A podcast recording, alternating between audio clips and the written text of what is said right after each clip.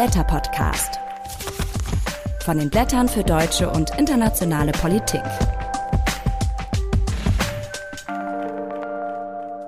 Hi und herzlich willkommen zur Bonusfolge des Blätter Podcast. Alle, die die aktuelle Folge schon gehört haben, die von Oktober, die haben darin auch mein Gespräch mit Herfried Münkler gehört. Für den Podcast haben wir es ein bisschen eingekürzt.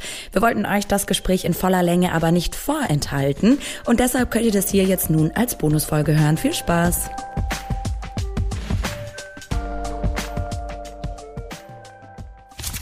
Der Rückzug der US-Truppen aus Afghanistan markiert ein großes Scheitern des Westens und ist eine Zäsur der politischen Weltordnung. Das haben wir hier schon in der letzten Podcast-Episode angesprochen. Und auch wie es dazu kam. Nur, was folgt jetzt? Auf welche neue Weltordnung bewegen wir uns zu? Darüber schreibt der renommierte Politikwissenschaftler Herfried Münkler in den Blättern. Er ist emeritierter Professor der Humboldt-Universität zu Berlin. Seiner Analyse nach endet eine Weltordnung, die sich an Werten und Normen orientiert orientiert, als deren Hüter sich die USA begriffen haben. Stattdessen werde das internationale System von nun an ohne Hüter auskommen müssen und von mehreren Akteuren dominiert werden. Darüber sprechen wir. Guten Tag, Herr Münkler. Hallo, Frau Schmidt. Diese neue Weltordnung, die soll jetzt bestehen aus fünf Großmächten, USA, China, Russland, Indien und der EU. Wie kann man sich das vorstellen? Teilen die sich die Welt in fünf Blöcke dann auf?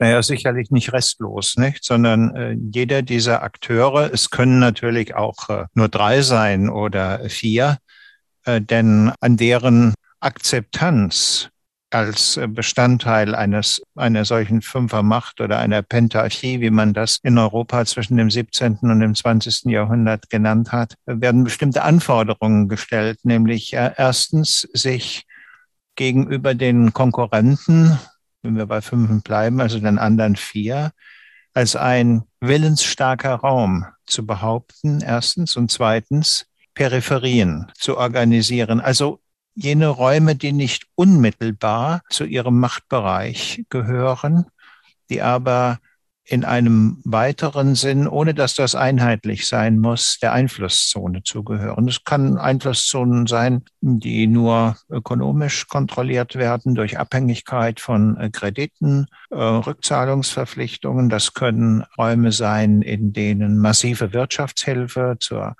politischen und ökonomischen Stabilisierung äh, geleistet werden. Also das äh, würde man dann, wenn man es auf eine Karte aufträgt, unterschiedlich äh, schraffieren. Dabei kann es auch zu Überschneidungen kommen. Ich meine, eine der Überschneidungszonen schon jetzt ist etwa der Balkan, der in vieler Hinsicht der EU zugerechnet wird, der aber so etwas wie die poröse Südostflanke darstellt.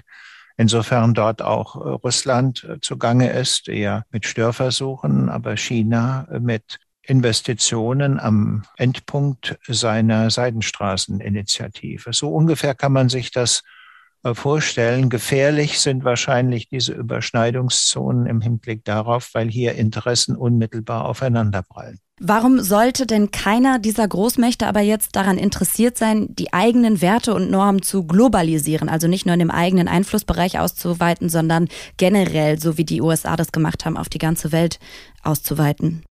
Ja, das hat etwas äh, mit äh, letzten Endes Kostenfragen und Kalkülen zu tun. Und da kommen wir zu Afghanistan, nicht? Also wenn wir jetzt beobachten, der Westen, der den Versuch unternommen hat, Afghanistan in wirtschaftlicher, gesellschaftlicher Hinsicht, aber auch im Hinblick auf die Mentalität der Bevölkerung zu transformieren, äh, der ist äh, von der Aufwendigkeit dieses Projektes in materieller Hinsicht aber vor allen Dingen auch im Hinblick auf die Zeiträume, die dabei erforderlich sind, überfordert gewesen. Vermutlich hätte man das schon hinbekommen können, aber dann hätte man ganz andere Verweildauer am Hindukusch veranschlagen müssen, mindestens 40 Jahre, angelehnt an die französischen Annalhistoriker, die sagen, Mentalitäten als Gefängnisse der langen Dauer lassen sich transformieren, nicht unter 40 Jahren, vielleicht auch mehr. Und ähm, das sind äh, Zeiträume, die eigentlich zumal für Demokratien kaum handhabbar sind. Das ist der eine Punkt. Der andere Punkt ist, der Rückzug des Westens, vor allen Dingen der USA aus Afghanistan, läuft auf einen geopolitischen Einflussgewinn in Zentralasien der Russen aber auch der Chinesen hinaus. Und der funktioniert, weil es ein Agreement gewissermaßen gibt zwischen dem Taliban-Regime, das sagt, äh, wir mischen uns im Blick auf die Chinesen nicht in euer Uiguren-Problem ein, aber dafür lasst ihr uns mit unserem spezifischen Regime und seiner Anlage auch in Ruhe. Und bei den Russen funktioniert das ähnlich. Ihr äh, schickt keine Dschihadisten in die zentralasiatischen Republiken, also Usbekistan, Tadschikistan und andere. Und wir akzeptieren dafür euch und behandeln euch als einen ganz normalen äh, Nachbarn oder Partner in wirtschaftlicher Hinsicht und so weiter. Nicht? Sodass also gewissermaßen die Länder, die auf den Export von Werten und die Anlegung höherer Normen verzichten, in der Konkurrenz um Einflussgebiete strategische Vorteile haben.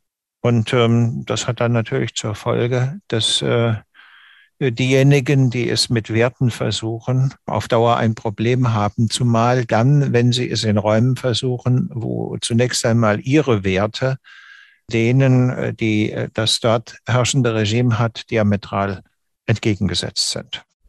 Das heißt, weil man aufeinander angewiesen ist, kommt es gar nicht dazu, dass jetzt zum Beispiel sich China und Russland zusammentun und in dieses Machtvakuum, das die USA hinterlässt, reingehen, sondern weil man aufeinander angewiesen ist, gibt es nur diese Möglichkeit des Nebeneinanders, wenn ich Sie richtig verstehe?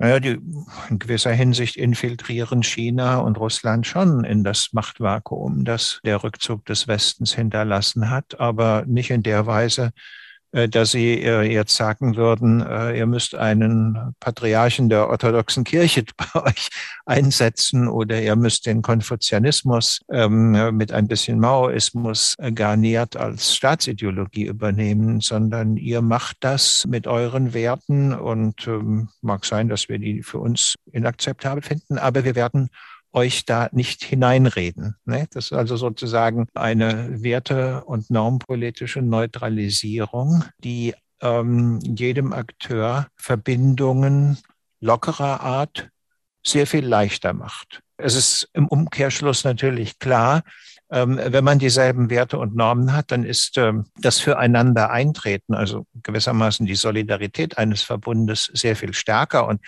von daher kann man sagen, es gibt vielleicht wertebezogene Solidaritätslinien, wie sie dann zwischen den Akteuren USA und Europa äh, da wären. Aber es gibt auch geopolitische Solidaritätslinien, die man sich vielleicht für eine Verbindungslinie Russland-China vorstellen kann. Mhm. Jetzt bleibt noch die Frage, welche Rolle dann die EU spielen wird. Bislang war sie ohne die USA nicht wirklich handlungsfähig. Das hat man auch in Afghanistan gesehen. Wie muss sich denn die EU vor allem dann auch bald eine neue Regierung in Deutschland aufstellen, um dieser Zeit nach Afghanistan gerecht zu werden? Ja gut, also äh, europäisches Militär ist nach Afghanistan ja nicht gegangen, weil es das äh, selber wesentlich wollte, sondern aufgrund der Aktivierung von Artikel 5 NATO-Vertrag und in Solidarität mit den USA nach den Anschlägen von 9-11. Und insofern war eigentlich immer klar, dass die USA in Afghanistan das Sagen haben. Vermutlich hätten die sich allerdings eine sehr viel kurzfristigere Anwesenheit vorgestellt, die eher auf Regime Change hinausgelaufen wäre und nicht das aufwendige äh, Projekt von Nation Building zum Ziel gehabt hätte.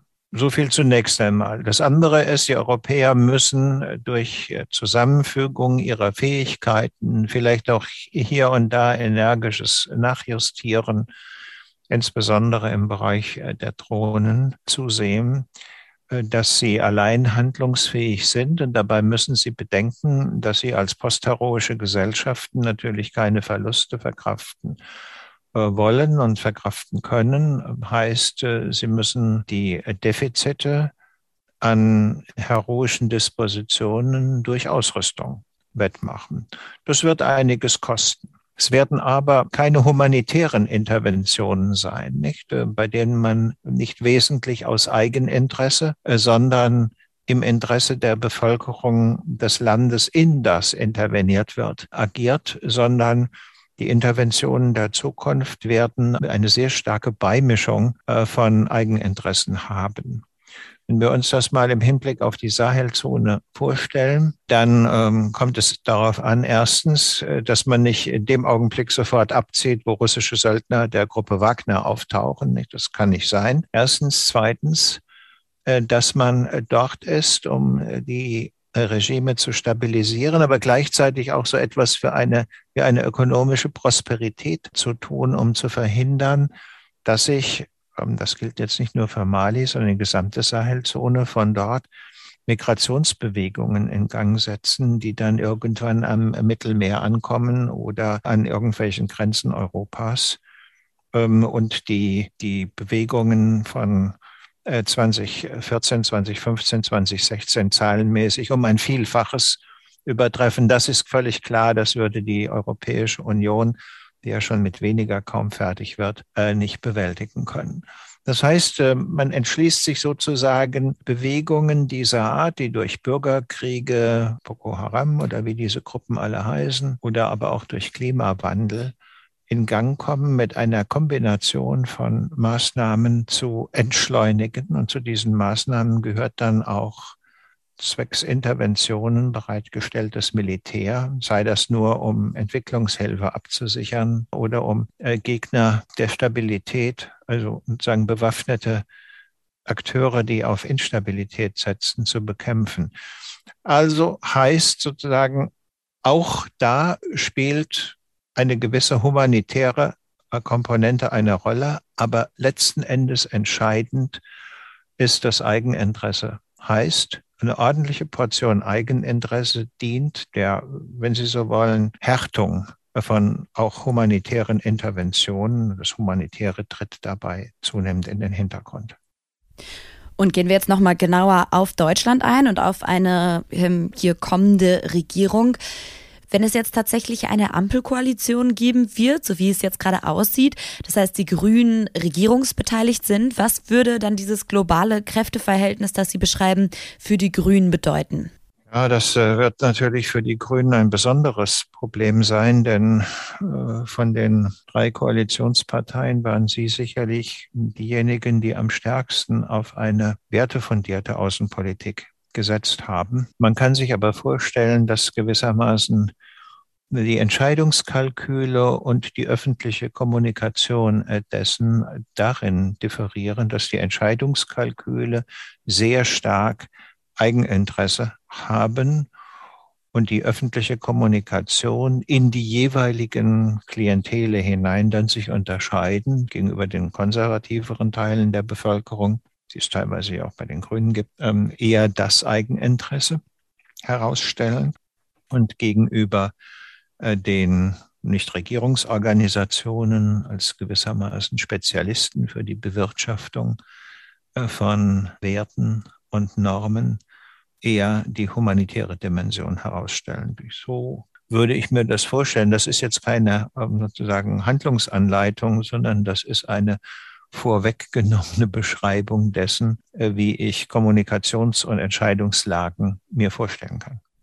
Wo es vielleicht auch schwierig werden könnte, wäre dann ähm, der Klimawandel. Wenn wir uns das jetzt vorstellen, dass diese fünf Großmächte ja alle so ein bisschen ihr eigenes Süppchen kochen, aber vor der Klimafrage ja alle gleichermaßen stehen. Dafür muss kooperiert werden. Wie kann man sich da dann eine internationale Zusammenarbeit vorstellen? Kann man das überhaupt? In mancher Hinsicht wird ähm, die Kooperation dadurch einfacher werden, weil es letzten Endes diese fünf Akteure äh, sind, wenn wir denn bei den Fünfen bleiben, die Verabredungen treffen im Hinblick auf solche ja, Gemeinschaftsgüter, die sich nicht geografisch parzellieren lassen. Klimawandel ist das eine Beispiel dafür, aber natürlich gehört dazu auch so etwas wie die Stabilität des internationalen Währungssystems und ähm, anderes. Das haben wir ja im Zusammenhang der äh, Corona-Krise gesehen dass man auch da äh, das nicht voneinander separieren kann. Das heißt aber, dass gewissermaßen diese Dimension der Kooperation sehr viel dünner ist und beruht auf einer Koordination von tendenziell fünf Akteuren. Ähm, und dabei wird dann auch die Vereinten Nationen ähm, eine äh, erhebliche Rolle spielen als dem Ort der Aushandlung von solchen Prozessen wenn das nicht gelingen sollte, weil der Sicherheitsrat nach wie vor gespalten ist, dann werden wahrscheinlich sich Formate des Sprechens und Entscheidens, der Herstellung von Commitment entwickeln, die entweder an die UN angelehnt sind oder von ihnen völlig abhakt. Also wenn ich das so beschreibe, heißt das äh, sicherlich nicht, ähm, dass die Globalität aus dem Auge verschwindet, aber es wird sozusagen nicht mehr die Vorstellung einer Weltordnung geben, die global gedacht wird und in der die Vorstellung ist, dass äh, in ihr auch dieselben Werte und Normen herrschen. Das war ja auch in der Vergangenheit nicht der Fall, weil China und Russland ja auf ihre Souveränität bestanden haben. Und Souveränität heißt, sobald man über Werte und Normen gesprochen hat, haben die gesagt, Einmischung in unsere inneren Angelegenheiten oder sie haben Kritik gekontert, wie jetzt Lukaschenko, indem sie gesagt haben, na, da kriege ich aber mal raus, wenn ihr ähm, unsere Wahlen, die mich äh, zum großen äh, Präsidenten gewählt haben, in ihrer Legitimität anzweifelt, äh, wie verwundbar ihr seid, indem ich Flüchtlingsströme gegen äh, Litauen und gegen Polen schicke und derlei mehr. Also Souveränität wird etwas sein, was von diesen großen Akteuren in erhöhtem Maße für sich in Anspruch genommen wird. Und der Rest also Lateinamerika gehört da nicht dazu, Teile äh, Südostasiens gehören da jetzt nicht äh, dazu, Afrika gehört da auch nicht dazu. Große Teile der Welt werden dann mit einem geringeren äh, Anspruch auf Souveränität auskommen müssen. Das können wir ja zurzeit schon beobachten, wenn es um Ansprüche gegenüber der Weltbank oder dem Internationalen Währungsfonds geht, wo auch hier gewissermaßen Souveränität aufgelöst äh, worden ist. Also, dass man sozusagen eine Ordnung hat zwischen den großen Akteuren, die ihre Entscheidungen für ihren Raum ähm, als unbefragbar durch andere in Anspruch nehmen und ähm, angrenzende Peripherien zu organisieren versuchen. Und auf der anderen Seite weiten Bereichen, in denen das nicht der Fall ist, die sozusagen abhängig sind von den Großen. Das ist jetzt äh, nichts, was ein für alle Mal feststeht und gezimmert wird, sondern wenn man sich dieses Fünfer-System der europäischen Ordnung zwischen dem 17. und 20. Jahrhundert vornimmt, dann kann man sagen, das ist gestartet mit ähm, dem äh, Habsburger Kaiserhaus in Wien und Spanien und Frankreich und England und Schweden. Und dann sind äh, die Schweden nach der Niederlage von Poltawa und die Spanier aufgrund ihrer Inanspruchnahme durch Lateinamerika ausgeschieden und ersetzt worden äh, durch den Aufstieg von Russland unter Peter dem Großen und den Aufstieg von Preußen unter Friedrich dem Großen. Nicht? Und dann kann man auch verstehen, warum diese beiden körperlich ja gar nicht so groß gewachsenen äh, Herrscher die Großen hießen. Das sind äh, Akteure, die gewissermaßen ein Land in den Kreis der Erlesenen, also der fünf, hineingeführt haben. Und ist diese Souveränität von einzelnen Regionen oder einzelnen Staaten auch das, was wir jetzt gerade zum Beispiel schon bei dem U-Boot-Streit sehen? Also, dass die USA mit Großbritannien und Australien eine Allianz für den Indopazifik geschmiedet haben und damit eben ein Geschäft, das lange geplant war, zwischen Australien und Frankreich geplatzt ist, worüber Frankreich gerade gar nicht im Used ist. Ist es sowas, was uns jetzt bevorsteht? Ja, also die alten angloamerikanischen Akteure erinnern sich daran, dass äh, sie äh, erstens mit Australien gewissermaßen einen Ableger in diesem Raum haben und zweitens bilden sie eine Abwehrzone gegenüber China, denn das ist ja kein Geheimnis gewesen, äh, dass das äh, neue Rüstungsgeschäft im Prinzip gegen China und die Ausweitung seiner Machtansprüche gerichtet ist. Da sehen Sie sozusagen, äh, wie hier Einflusszonen gegeneinander abgeschottet werden. Aber wenn Sie noch dazu nehmen, dass die Franzosen verkündet haben, sie hätten einen Rüstungsdeal mit Griechenland über, glaube ich, drei Kriegsschiffe, Fregatten gemacht, dann sehen Sie umgekehrt auch hier, wie die Franzosen gewissermaßen an dieser europäischen Einflusszone und ihrer Sicherung arbeiten.